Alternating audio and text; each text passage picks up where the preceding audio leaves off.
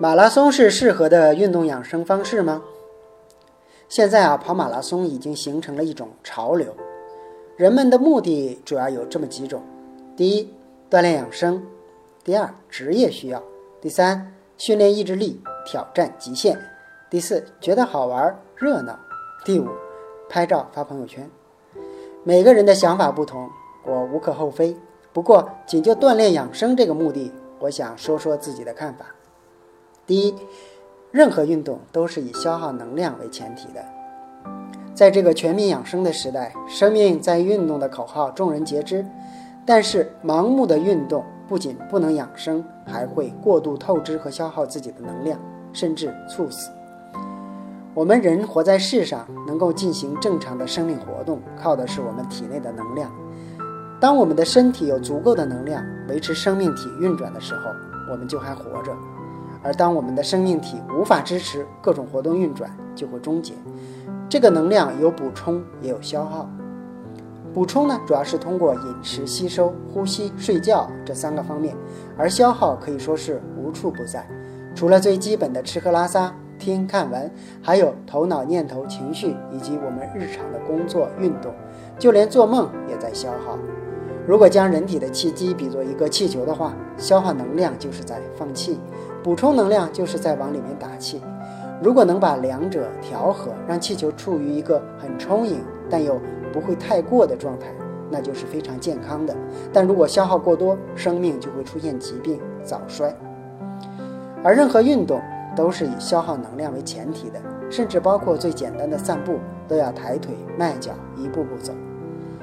消耗呢，并非就是错的，中医也不是一元思维，不是黑就是白的。消耗有消耗的意义，运动消耗可以帮助我们生阳。适当合理的运动可以帮助我们身体的阳气进行生发，促进气血的运行，让血液流动的力量更大，从而更有力地疏通我们体内的淤堵。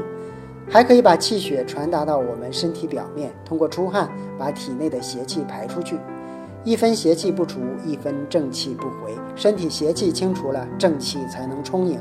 这些是运动的意义，可凡事呢都有两面性，运动可以带来好处，也可能带来伤害。若是过度的运动，把体内的阳气用得太多，又无法得到及时充足的补充，必然会让身体处于透支的状态。类似马拉松的极限运动，是在短时间内大量消耗人体的能力，导致很多人运动时储备能量都不能满足我们身体五脏六腑基本的运转。脏腑精气全耗在了四肢上，体内空虚，五脏不藏精，所以一些人跑完后反而一生病，一身病，严重的甚至猝死。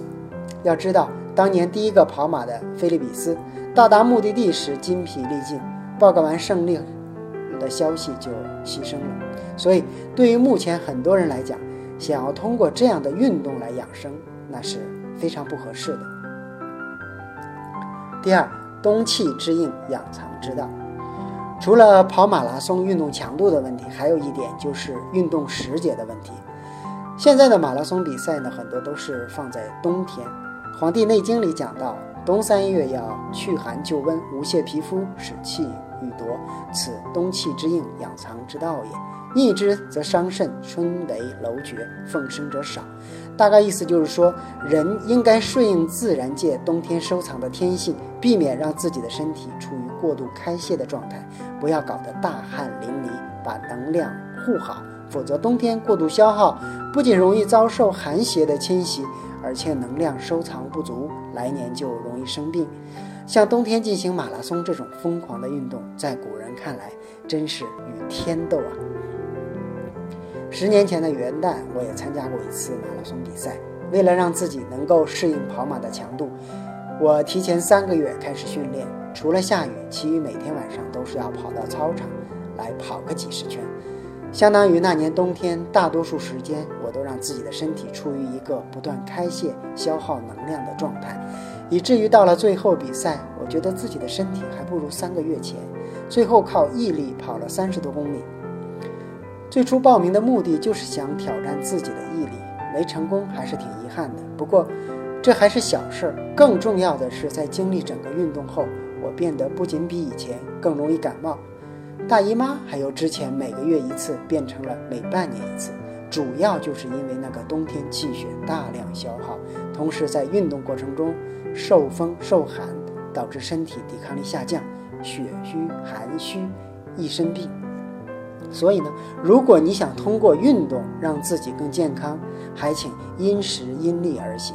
很多人追求流行的健康方式，看不起古人的智慧，觉得他们太落后，因此学中医的人很多都是因为没听祖宗的话吃了亏，痛定思痛开始醒悟的。不过还有一些是撞了南墙也不回头的。第三，答案就在你自己的身上。那如果为了养生，到底运动到什么程度合适呢？古人讲，在春天、夏天，我们的阳气就会顺应天气需要生发，所以多运动一会儿，稍微多出点汗，对身体是有好处的，可以把我们身体里面的邪气趁机做一个清理。但是到了秋冬，我们的阳气就开始往身体里面回收，不适合过多运动。最好的运动程度就是身上有一点点润，但又不至于真的出汗的那一种。记得，这是从一年来看，我们再把时间拉长一点，从我们人的一生来看，人的生命本身就是有生长成熟、再转性衰弱的一个过程。一般而言，女子三十五岁，男子四十岁之后，身体机能就开始慢慢衰弱。到了这之后，我们就需要把握运动方式，还有运动的量。不过值得一提的是，上面说的也只是一个适用于大多数人的规律，而不是精准到每一个人的标准。最准确的判断是问我们自己的身体：当我们运动之后，你是觉得更精神、更舒服、更轻松，还是更疲惫、更沉重、更累了？前者对你而言就是有益的运动状态，后者就是过度消耗的状态。所以，运动的时候需要带上我们对身体的觉知，找到那个合适的感受，而不是根据外界一个权威的标准答案来进行。比如说，有些科学报告会说，十八岁到三十岁运动三十分钟比较合适，或者心跳达到多少多少最好。别把这些话奉为金科玉律，因为我们每个人。都是独一无二的。文章来源：惠爱行社微信公众号。感谢收听，更多内容请关注中医学习笔记网站和用耳朵学中医。